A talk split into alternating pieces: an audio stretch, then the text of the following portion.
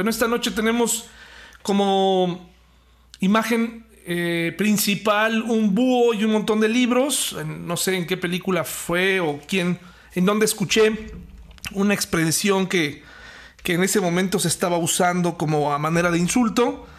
Eh, cuando una persona le dice a otro, ahí estás tú con tu cara de pájaro sabio, ¿no? Eh, le decía, y el búho es por excelencia sinónimo de sabiduría. No sabemos exactamente por qué, pero ahí incluso en la imagen le pusieron unos lentes. De por sí tienen una cara enigmática, pero no es así como se ven las personas que la imagen que tenemos de las personas que son sabias eh, en estos días, como que una persona, un científico o alguien así como que filósofo, lo, imaginamos así, ¿no?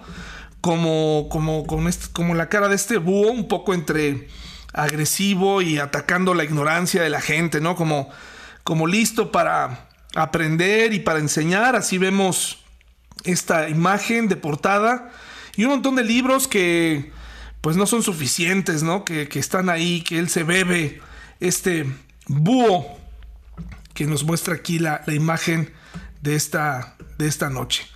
Y es la parte número 8. Ya hemos llevado eh, ya casi dos meses estudiando. Eh, ya vamos para tres, Santiago, y todavía Santiago tiene mucho que enseñarnos, mucho que decirnos. Dice Eclesiastés 10, 13 al 14. Los necios basan sus pensamientos en suposiciones insensatas, por lo tanto llegan a conclusiones locas y malvadas, hablan y hablan sin parar.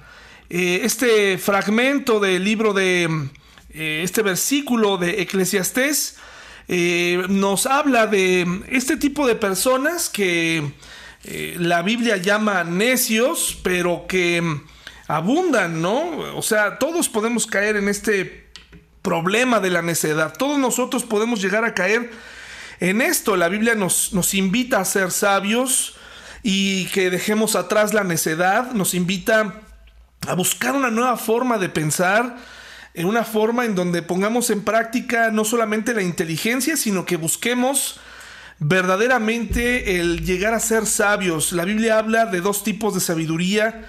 La sabiduría humana, la sabiduría que se consigue con la experiencia, con los libros, con la pues con el solo hecho de estar aquí y la sabiduría divina que es donde Dios nos invita a tomar. Varios escritores de la Biblia nos invitan a buscar la sabiduría que viene de los cielos.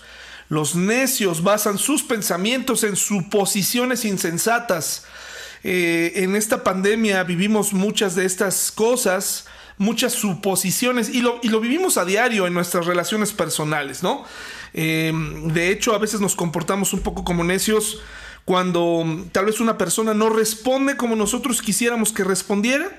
Ahí tenemos el ejemplo de un mensaje de WhatsApp que llega o un mensaje de WhatsApp que no llega y que malinterpretamos, hacemos una suposición, yo creo que esa persona está enojada conmigo, yo creo que esta persona al no ponerme una carita, un emoji, al ponerme un corazón de cierto color, me, está dando un mensaje. Y es verdad que todo comunica, pero hay ocasiones en las que, sobre todo en estos tiempos, cualquier cosa puede ser eh, un motivo para que nuestra mente vuele y hagamos suposiciones insensatas, ¿no? Eh, estos días eh, de pandemia han dado lugar a que muchas personas que a veces pareciera que no tienen mucho que hacer, tomando de aquí y de allá filosofías e ideas, han formado toda una conspiración alrededor de lo que está pasando, como si no fuera suficiente lo que estamos viviendo, de pronto sacan a la luz teorías. Eh, recuerde que el algoritmo, y, el algoritmo es esta programación que tiene YouTube, y no solamente YouTube, sino este canal de videos, sino muchas otras centros de noticias en Internet, eh, está elaborado precisamente para que la gente consuma, para que la gente pueda llegar a esos videos eh, que, donde las personas puedan hacerle clic y verlo. Y eso se traduce en ganancias. Muchos videos en YouTube no, nos llevan a verlos no porque sean reales o porque tengan información verdadera, sencillamente porque destapan una conversación o destapan una teoría que provoca que la gente se movilice a hacer cosas, a temer, a, eh, creer, a repartir eh, esta idea entre sus amigos y familiares. Em, por cierto, está convirtiéndose en una moda, y esto sí es completamente real. Están em, robándose las cuentas de, WhatsApp, ¿no? Eh, así como hay hackeo en, páginas web o en todo esto, ya, ya hay gente advirtiéndonos, cuidado porque te están pidiendo dinero en mi nombre. Eh, y aprovecho para decirles, hermanos y hermanas, yo nunca les voy a pedir dinero, así que este, tengan cuidado. Eh, por si un día me pasa, eh, procuren llamarme para verificar y así cualquier, cualquiera de nuestros hermanos, si algún día perdemos nuestra cuenta de WhatsApp y nos están pidiendo dinero o alguna petición extraña, pues hay que verificar con una llamada, no crea todo lo que, lo que circula por ahí, ¿no? Entonces, eh, por ejemplo, ahorita yo observo, he leído en algunas fuentes que comienzan a, a relajarse las medidas eh, sanitarias. Parece ser que comenzamos a ver un poco de la luz al final, pero también se escucha por ahí una nueva variante, una nueva, eh, un nuevo resguardo de, la población en China, ¿no? Una nueva cuarentena por una, ahora la nueva y flamante eh, variante que se llama Deltacron, me parece. Qué interesante Deltacron. cada vez más desafiante. Pero se escucha que en, el lado de ese, en el lado oriental, eh, específicamente en China, ya se han encuarentenado nuevamente. Pero recuerde que ellos tienen otro régimen, son comunistas y esto ocasiona que pues ellos puedan guardarse ah, por órdenes del gobierno. El mundo no, no funciona eh, como funciona China. Y, pero lo que sí genera en nosotros es temor nuevamente y decimos qué va a pasar. Hermanos y hermanas, pues ya estamos en medio de una pandemia y ojalá que esta vez este brote, esta nueva variante, se quede ahí, aunque escuchemos, no demos lugar ni manifestemos ni repartamos información entre nuestros conocidos que no sabemos. Tenemos que tener cuidado. También he escuchado que hay algunos países como Reino Unido que van a comenzar a quitar paulatinamente el famoso pasaporte sanitario. Ya no lo van a pedir. Eh, incluso no vayamos muy lejos, se escuchó en estos días aquí en Querétaro que se ha comenzado a analizar eh, el que la gente use cubrebocas o no, pero esto no es oficial. Ya por ahí un medio salió a decir que ya podríamos quitarnos el cubrebocas a partir de mañana. Me parece que esto no es real del todo. Entonces tenemos que verificar y, lo importante es que una persona que está bien informada, que está tomando de las fuentes correctas, no va a llegar a suposiciones insensatas. Aquellos que veían el pasaporte sanitario como una marca de la bestia o sobre todo aquellas personas que estaban, eh, ni siquiera iban a hacer un viaje, ¿no? Ni siquiera iban a salir ni aquí a Tequisquiapan, pero estaban preocupadas por, están prohibiéndonos salir, están prohibiéndonos, nos están rodeando por todos lados, mucho cuidado, ¿no? Y empezaron a decirnos, nos quieren controlar, eh, hay que tener cuidado, hermanos. Eh, esto se va a ir relajando poco a poco, pero no crean todo lo que escuchan, no crean todo, no se dejen llevar por el temor, por la zozobra y analicen antes de tomar alguna decisión. Eh, el temor vende y vende bastante. No lleguemos, es la necedad la que nos hace tomar decisiones insensatas, decisiones que nos hacen tener miedo, levantarnos con, con terror, levantarnos con, eh, con, como si no tuviéramos esperanza, ¿no? Entonces, y, también en las relaciones personales, ¿no? Eh, eh, celos, envidias, todo, todo esto nos habla la última parte del capítulo 3 del libro de Santiago, que también estaremos estudiando el domingo más a fondo. Digamos que esto sirve como una introducción. Y, después este, este versículo de Eclesiastes no se agota ahí, dice, por lo tanto se llega a conclusiones locas y malvadas y además los necios hablan y hablan sin parar.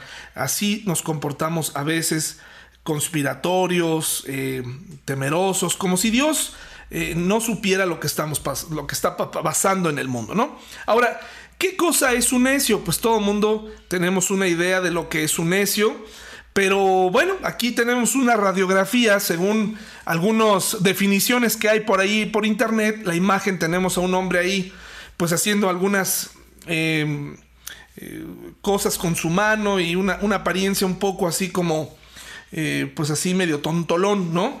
¿Y, ¿Y qué cosa es un necio? Bueno, pues es, según la definición que hay en internet, es alguien ignorante es alguien que no sabe lo que podía o debía saber. Es alguien que, que no solamente ignora algo, pues, no porque nadie se lo haya dicho, sino porque no quiere saberlo. ¿De acuerdo? No le interesa. No sé si alguna vez han conocido a alguien así, pero una persona necia eh, se comporta de forma eh, ignorante, ¿no? No sabe lo que podía o lo que debía hacer, sencillamente se cierran. Sencillamente dicen no. Esto no. ¿Cuántas personas han negado la posibilidad de conocer al Señor Jesús, conocer la Biblia, eh, tener una relación con Él, pero debido a que han decidido quedarse en la ignorancia porque sus padres les enseñaron otra cosa, porque tuvieron una mala experiencia con un cristiano, etcétera, etcétera, deciden permanecer en la ignorancia y por lo tanto se convierten en personas necias. No hay forma de convencerlos de lo contrario, no hay forma de lograr que esas personas busquen un conocimiento eh, de Dios, no hay forma. Y eso es, eso es terrible, vivir en la ignorancia. Un necio también es alguien que le falta inteligencia. Dice la definición en internet, es alguien tonto, alguien que no entiende, que ha decidido no entender. ¿no? Que no quiere aplicar. Eh, ¿Cuántas veces en la crisis nos hemos comportado así, ¿no? Eh, no usamos mucho la inteligencia, eh, usamos más los reflejos como animales a veces, ¿no? Y eso que los animales son inteligentes, pero nosotros somos los únicos que, que podemos, pues, hacer, tomar decisiones de peso y a veces nos portamos como si no tuviéramos inteligencia, como si no supiéramos cómo funcionan algunas cosas, como si no supiéramos cómo cuáles son los mecanismos diarios para vivir, como si no supiéramos el daño que hace una tarjeta de crédito y gastarla imprudentemente. Vamos y lo hacemos. Decidimos rechazar la evidencia que hay ahí y sin usar mucho la inteligencia, nos comportamos como necios. Un necio también es alguien imprudente, alguien que actúa impulsivamente, alguien que reacciona de acuerdo a sus emociones, que no se detiene a pensar.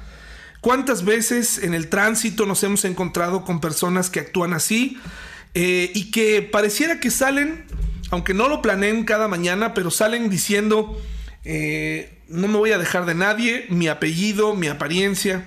Es, es así. Hoy, hoy vi una, una imagen muy temprano.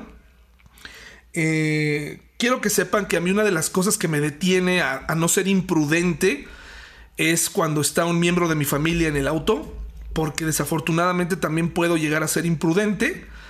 Y mm, no lo digo con gusto, lo digo con pena, pero hay algo dentro de mí cuando veo ciertas cosas que quiere salir el David más imprudente. Pero hoy llevaba a mi hija en la camioneta rumbo a la escuela temprano y generalmente es una compañía muy agradable, me va platicando de sus cosas, de la vida, quiere que escuchemos música y es un momento muy agradable entre ella y yo.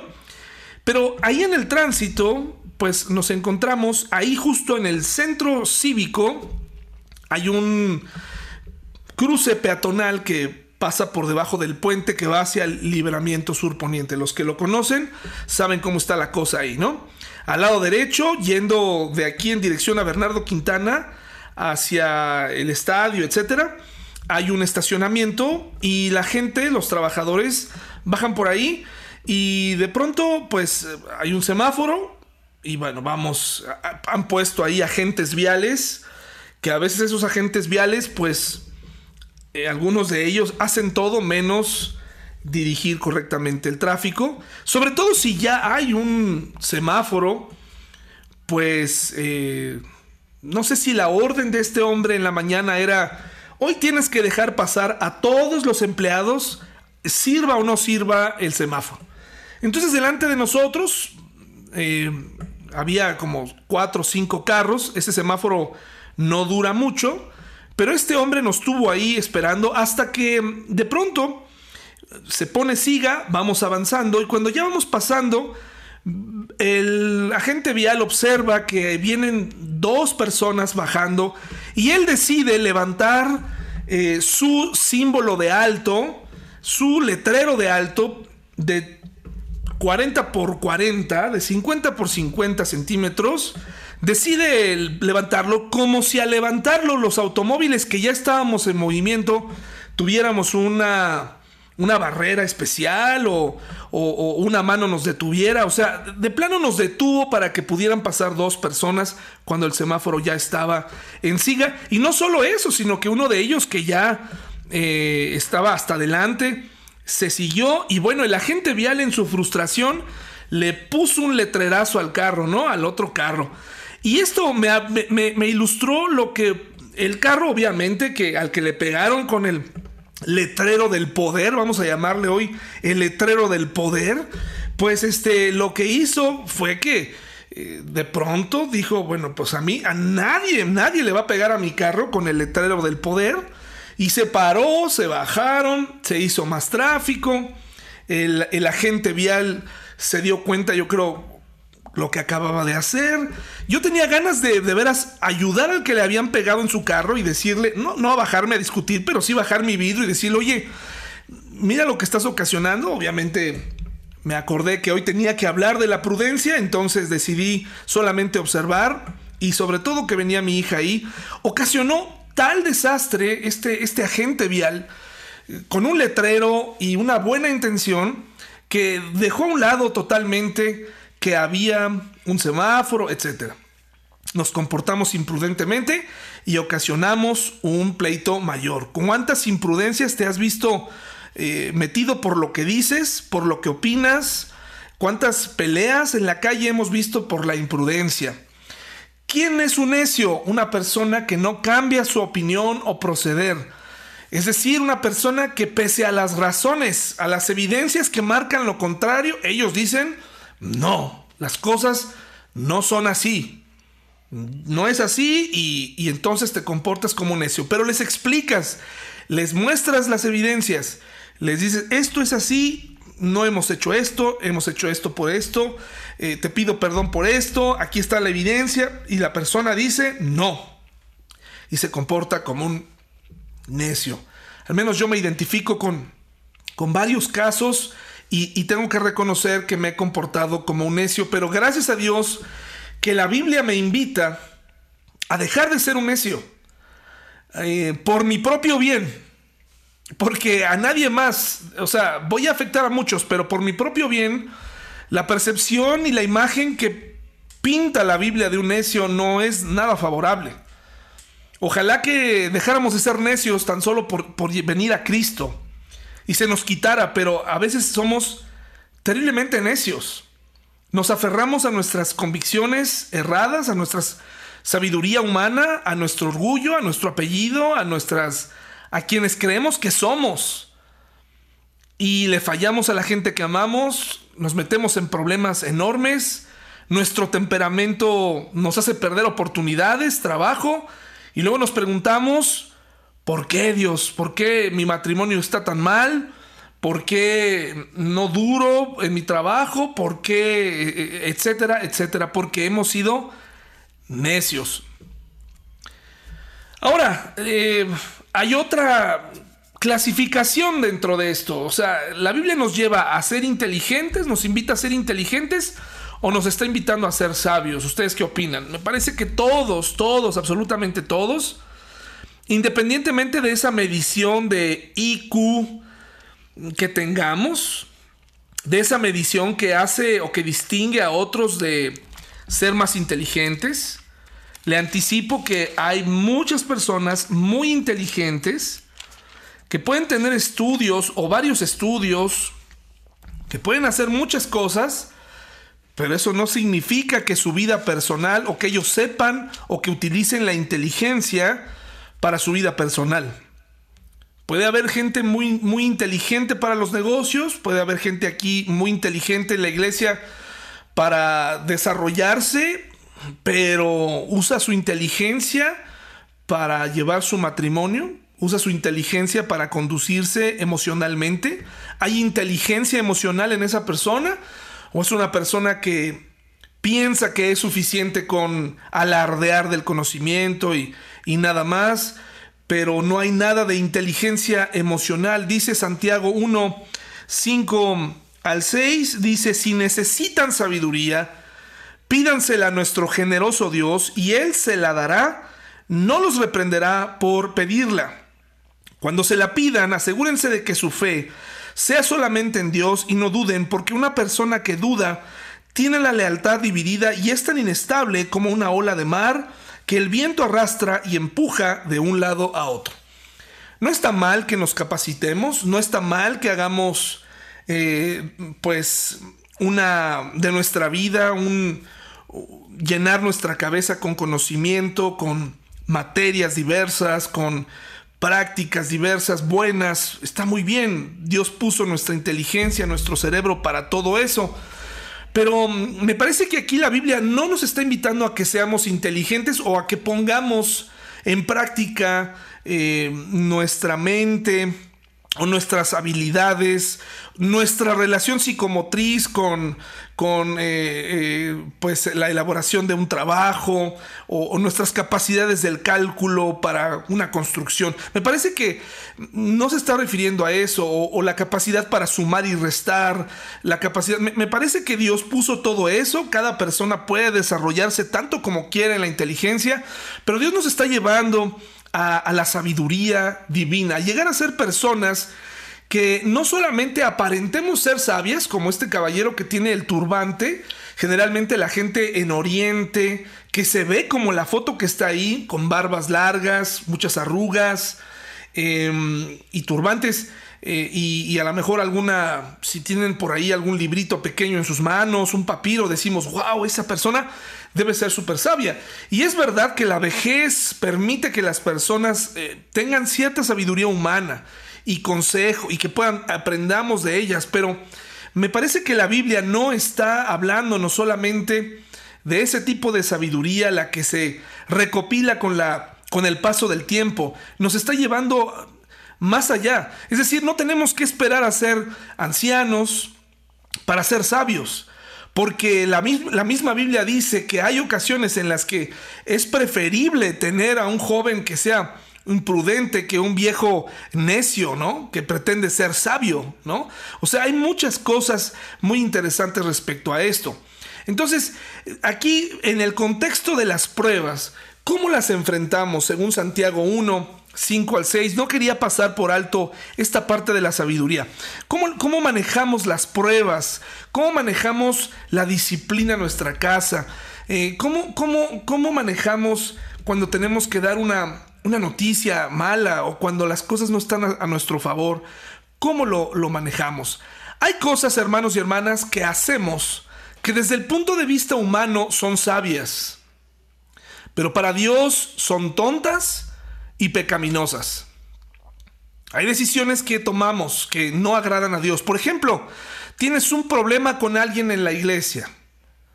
Y es normal tener problemas con alguien en la iglesia, puesto que somos humanos, pero además somos personas que batallamos con el carácter, estamos expuestos a un malentendido, estamos expuestos a muchas cosas. Entonces, tienes un problema y tú en el nombre de la sabiduría dices, creo que lo más sabio es ya no ir a la iglesia, me voy a dejar de congregar. Y vas y le cuentas a alguien y te dice, ah, qué sabio eres, ¿no? solamente alentando tu gran decisión humana. Pero para Dios dejarte de congregar es pecaminoso y tonto. O sea, decir, bueno, ¿por qué? ¿De dónde sacaste esta conclusión? Yo te he indicado que arregles tus problemas con tu hermano. ¿De dónde sacaste que tienes que dejar de estar ahí en la iglesia, de congregarte, no? Em, para Dios hay cosas que, que yo creo que Él observa y dice, ¿de dónde sacaste que eso es sabiduría divina. Eso solamente son pretextos para vivir como tú quieres vivir, para fallar, para darte tus permisos. ¿Qué otras cosas se les ocurren a ustedes que hacemos que a los ojos de Dios pudieran ser tontas, pero a nuestros ojos son sabiduría, pura sabiduría, ¿no? ¿Cuántas veces nos hemos tratado de salir con la nuestra en trámites eh, eh, apócrifos? ¿Cuántas veces hemos logrado nuestros objetivos laborales haciendo trampa?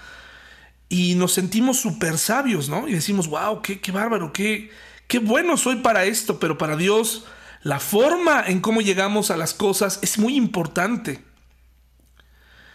A veces pensamos, bueno, voy a crear todo un ardid para engañar a mis padres y decirles que estoy en un lugar y que y, a la mera hora pues ni voy a estar ahí. Me salgo con la mía aparentemente y digo, wow, qué, qué maestro del crimen soy, qué sabio soy. Pues no, para Dios eso son, es tonto y es pecaminoso. Santiago 3:13 nos dice lo siguiente, si ustedes son sabios y entienden los caminos de Dios, demuéstrenlo viviendo como una vida honesta, viviendo una vida honesta y haciendo buenas acciones con la humildad que proviene de la sabiduría, porque de nada sirve hacer cosas buenas si tu mente en ese momento te está diciendo, mira, ahora sí te van a aplaudir Mira qué bien se siente hacer cosas buenas, mira qué dar Un aplauso para ti. Una persona sabia sabrá que lo más importante no es ser visto, es ofrecerle lo que hacemos a Dios con un corazón sincero, con un corazón humilde. Una vida honesta, eh, ¿qué tan honesta es tu vida? ¿Qué tan honesta es mi vida, hermanos y hermanas? ¿Qué tan honesto me conduzco hoy? Hoy en día ya te pueden estar grabando en cualquier momento y te pueden exhibir. ¿Es necesario que lleguemos a eso? ¿Necesitamos tenerle miedo a un celular, a una cámara para portarnos prudentemente? Inmediatamente vemos con desesperación como muchas personas dicen, deja de grabar, deja de grabar, no, este, no me grabes. Y de ahí surgen los ladies y los lords, ¿no? Tan famosos en un acto imprudente dando razón a lo que dice Eclesiastés, que una tontería, una tontería mancha una reputación, es como una mosca que cae dentro de un perfume, una tontería mancha. Actuamos de vidas, actuamos eh, impulsivamente, una vida honesta, una vida eh, que no tiene miedo de, de que lo atrapen, de que lo graben. Necesitamos pensar en esto, hermanos y hermanas, eh, ser sabios en nuestros trabajos, ser sabios con lo que decimos, ser sabios en lo que pensamos, honestos. ¿Por qué hago las cosas? ¿Por qué, por qué estoy haciendo lo que hago en la iglesia? ¿Por qué, por qué canto? ¿Cuál es el motivo de, estar congregado? ¿Cuál es el motivo de, de, de mi fe? ¿Qué tan honestas son mis, Intenciones. Entonces aquí Santiago dice que hay dos tipos de sabiduría. Vamos a verlas de una vez. Romanos 1, 21 al 22. Romanos 1, 21 al 22. Y de fondo tenemos la grandiosa Torre de Babel. Tenebrosa, sí, como ruina, de, como, como cualquier obra gris puede llegar a ser, pues, este, tenebrosa, ¿no? ¿Qué habrá adentro? Babel, hermanos y hermanas, es el proyecto inteligente y sabio del hombre. Es el proyecto de que hablaremos un poco más el domingo, pero que a simple vista es humanamente, si no supiéramos lo que hay detrás, de esta historia, ¿a quién no le gustaría? Si no le tienes miedo a las alturas, ¿a quién no le hubiera gustado subir y mirar eh, el horizonte o mirar cómo se vería la tierra desde lo más alto? Yo no sé hasta qué, hasta qué medida llegó del cielo. Supongo que fue pues el primer rascacielos, no sé hasta dónde habrá llegado, pero fue una obra de ingeniería que requirió, requirió eh, grande, eh, pues, ingeniería, trabajo en equipo, horas hombre. Eh, ¿Cómo se la pasaron bien estos hombres? Tenían en mente un objetivo y era hacerle la guerra a Dios, ¿no? Y ese fue el proyecto inteligente y sabio del hombre. Me imagino después de ir avanzando abajo, cuando echaban los colados, ¿no? Eh, no sé si habrá sido ahí por el mes de, no recuerdo cuándo se celebra el Día de la Santa Cruz, pero a lo mejor ahí no pusieron una cruz porque eran anticristianos, pero algo estaban celebrando ahí cuando echaban los primeros colados de la gran torre de Babel, el proyecto inteligente y sabio del hombre. Imagínense este sitio, o sea, cómo, cómo se anunciaba la gente que, que, lo veía alrededor. ¿Cómo, ¿Han visto estos letreros que ponen de los, de los fraccionamientos? Me llama mucho la atención, ¿no? Este, los letreros tan interesantes que ponen las constructoras. Ves la foto de una familia abrazada en, en un jardín y el eslogan dice, donde los sueños son posibles, ¿no? Donde los sueños son posibles. Y ponen sus nombres raros, eh, algunos terminan, eh, o exóticos, ¿no?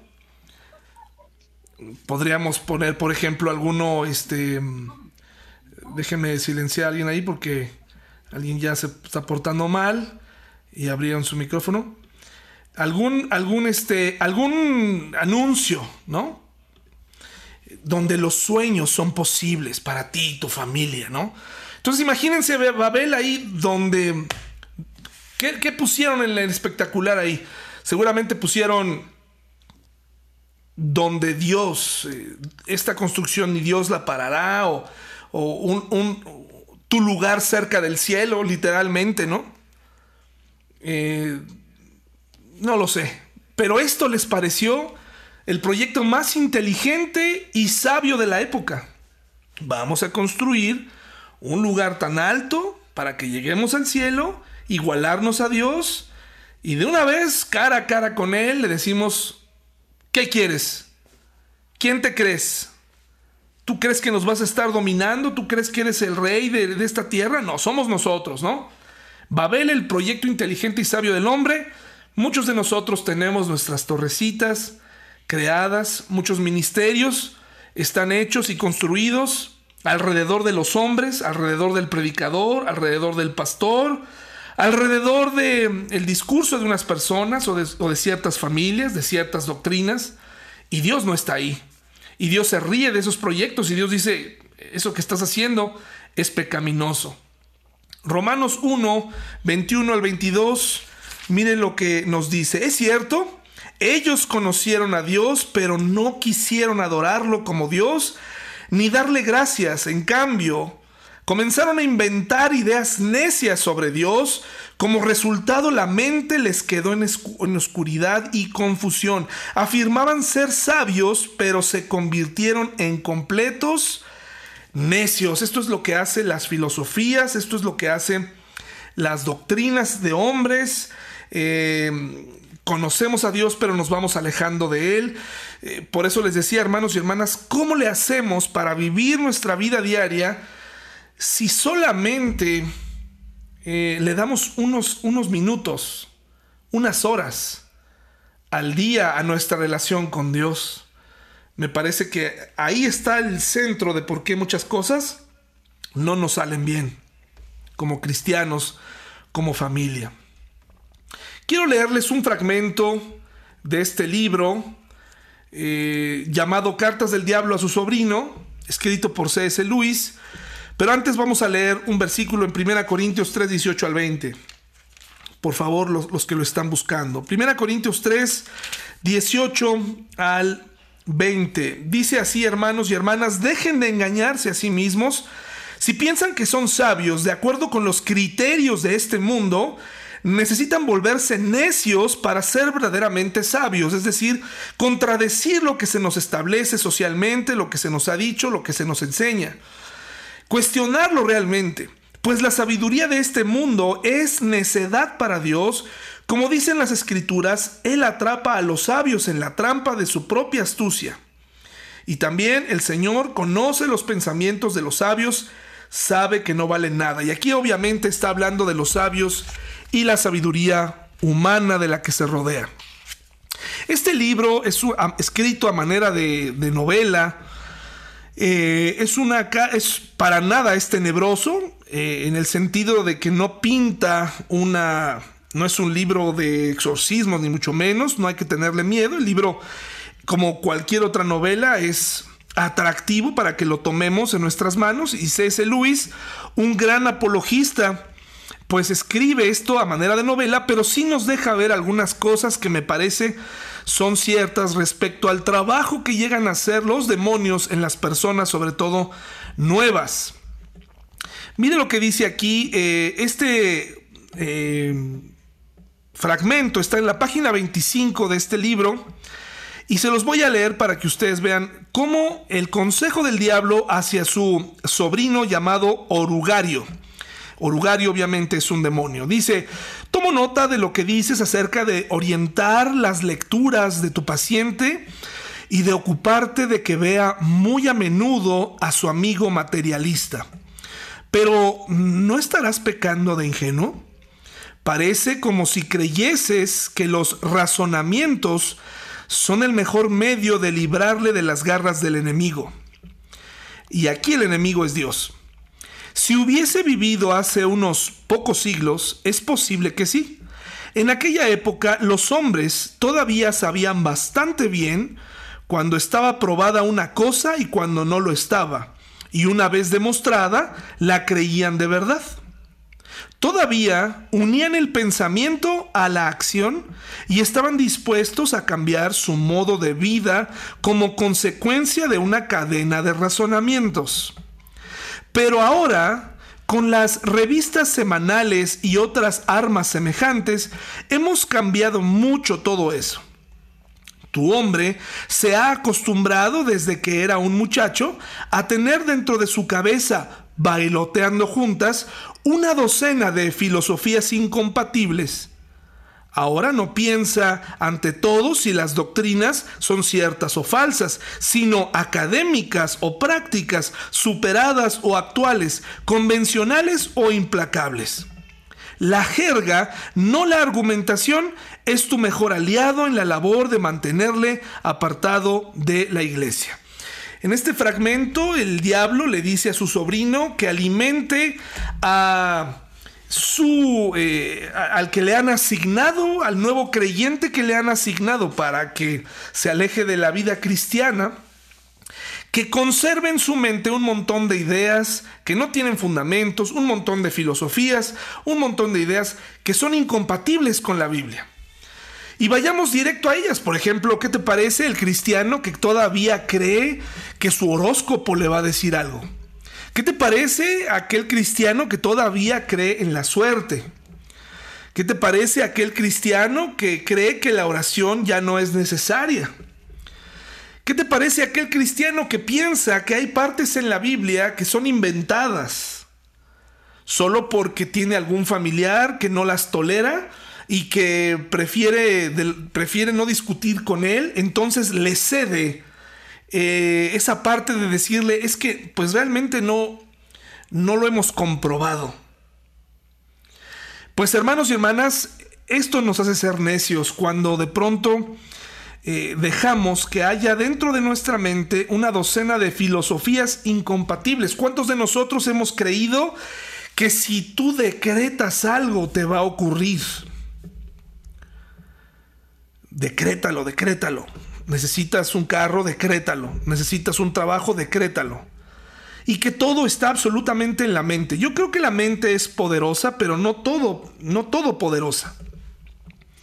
Me parece que hay personas que con sus actitudes atraen problemas, porque pues su lengua y lo que dicen pues trae problemas.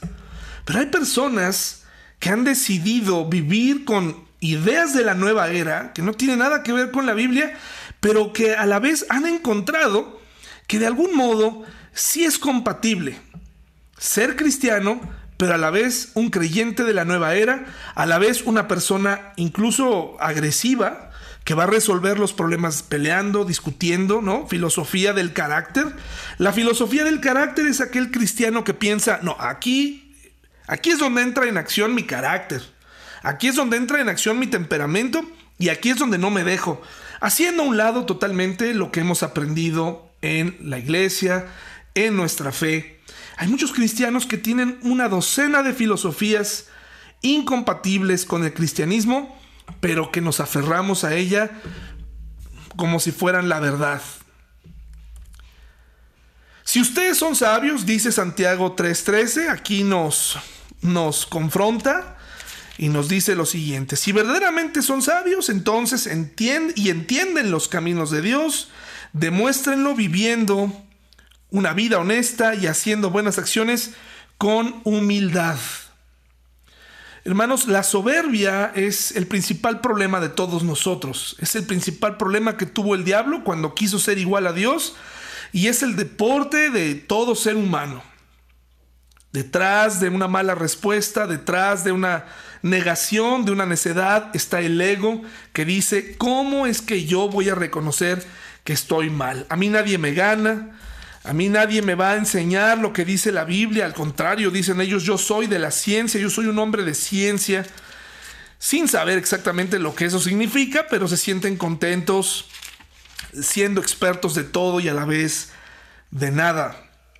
Hay quienes están buscando. El otro día me encontraba con alguien que hablaba acerca de la compatibilidad de la Biblia con el calendario azteca, ¿no? Y es interesante, ¿verdad? Su punto de vista. Me mostraban un poco eh, incluso la relación de las doce tribus y, así, ¿no? En, en, la visión del calendario azteca. Órale, qué interesante. No puedo decir que no es interesante, pero me parece que Dios está hablándote a través de la Biblia el día de hoy. Y creo que si en su momento le habló a los aztecas o a los mayas o a quienes haya sido a través de otras cosas, así lo hizo. Pero me parece que hoy nos está hablando claramente en idioma español eh, y creo que todos lo entendemos. Si te me desvías hacia un dialecto o hacia una lengua o hacia otra cultura para encontrar a Dios, me parece que algo ya estamos haciendo mal. Dice Jeremías 9, 23 al 24, dice lo siguiente, esto dice el Señor, no dejen que el sabio se jacte de su sabiduría. Cuando tenemos una persona que se cree muy sabia y se jacta y se le nota en su en su ceño, en su ceño fruncido, ahí lo tenemos como, como, el, como, como tiene una cara como de pájaro sabio. Esa sabiduría, sabiduría no proviene de Dios. ¿Cuántos maestros eh, de la Biblia hemos tenido que tienen un comportamiento soberbio? ¿Los conocen? Un comportamiento que dice uno, caray, este, y lo bueno que es cristiano, lo bueno que él nos enseña, ¿verdad? Dice, eh, no se jacten Dice, que lo hagan solamente en esto, en conocerme verdaderamente y entender que yo soy el Señor, quien demuestra amor inagotable y trae justicia y rectitud a la tierra, y que me deleito en estas cosas. Yo, el Señor, he hablado, pero me salté una parte de Jeremías 23. Dice, esto dice el Señor 9:23. No dejen que el sabio se jacte de su sabiduría, o el poderoso de su poder, o el rico de sus riquezas. Tres cosas que necesitan sabiduría para ser vividas. El sabio no debe jactarse de lo que sabe, el poderoso no debe jactarse del poder que le fue otorgado y el rico no debe jactarse de sus riquezas. Habla de un corazón humilde. Proverbios 1.7. Proverbios 1.7 nos habla de cuál es el principio de la sabiduría, un versículo conocido por todos. Dice la reina Valera que el principio de la sabiduría es el temor a Dios y no se puede dar temor a Dios desde un corazón soberbio. Una persona que busca a Dios, una persona que reconoce sus limitaciones, puede llegar a ser sabia, eh, puede llegar a ser una persona de la que aprendamos mucho si es capaz de otorgarle todo el crédito a quien le dio todo eso. Proverbios 1.7 dice así, el temor del Señor es la base del verdadero conocimiento, pero los necios desprecian la sabiduría y la disciplina. El temor del Señor no es tenerle miedo eh, o, miedo a las consecuencias de nuestro pecado o que nos pase algo, que nos va a matar si hacemos algo. Ese no es el temor a Dios. El temor a Dios es, saber que, eh, eh, cuánto nos amó y saber lo que lo que Él está esperando de nosotros, todo lo que sabemos, que nos ha, dado, nos ha dado todas las herramientas para no ser necios, para no ser tontos, para no ser imprudentes Y, y antes de hacer todo eso, pensarla dos veces y decir, Dios me ha capacitado, Dios me ha amado de tal forma, no le voy a fallar. No voy a hacer que su nombre sea pisoteado. Respeto a Dios, amo a Dios. No voy a permitir que su nombre sea blasfemado por mi culpa, por mis reacciones. Hay gente observando eh, mi forma de vida. Hay, gente observando y validando si mi cristianismo es real o no, eh, dependiendo de, de mi capacidad para aplicar lo que dice la Biblia. Obviamente, como lo hemos dicho antes, el Espíritu Santo está ahí para ayudarnos. Hermanos, no vamos a abundar más en esto porque el domingo vamos a hablar sobre este capítulo que nos habla y describe qué cosa es la sabiduría divina y qué no es la sabiduría divina y que se convierte en la sabiduría humana. Y lo dejo para el domingo, hermanos y hermanas, para que podamos estudiarlo juntos. El domingo podemos llevarnos nuestros, nuestros cascos, nuestros lentes de seguridad, para recibir las pedradas todos, porque a todos nos, nos involucra eh, de lo que habla Santiago de forma explícita, muy clara respecto a lo que él quiere decirnos acerca de lo que es la sabiduría eh, divina y, y cómo poder llegar a ella. Hermanos, ¿hay alguien que quiera agregar algo más antes de terminar esta noche? Bien, hermanos, si no hay nadie que nos quiera compartir, pues eh, vámonos pensando en esto, qué tan sabios somos, eh, cuántos proyectos al estilo Babel eh, hemos construido y que tenemos que quitar de inmediato, cuántas actitudes tenemos que para nosotros parecen increíbles, pero para Dios son tonterías, son actos pecaminosos. Es un momento de analizarlo, hermanos y hermanas. Pues entonces vamos a despedirnos esta noche, vamos a abrir nuestros micrófonos y nos vemos el domingo, hermanos y hermanas.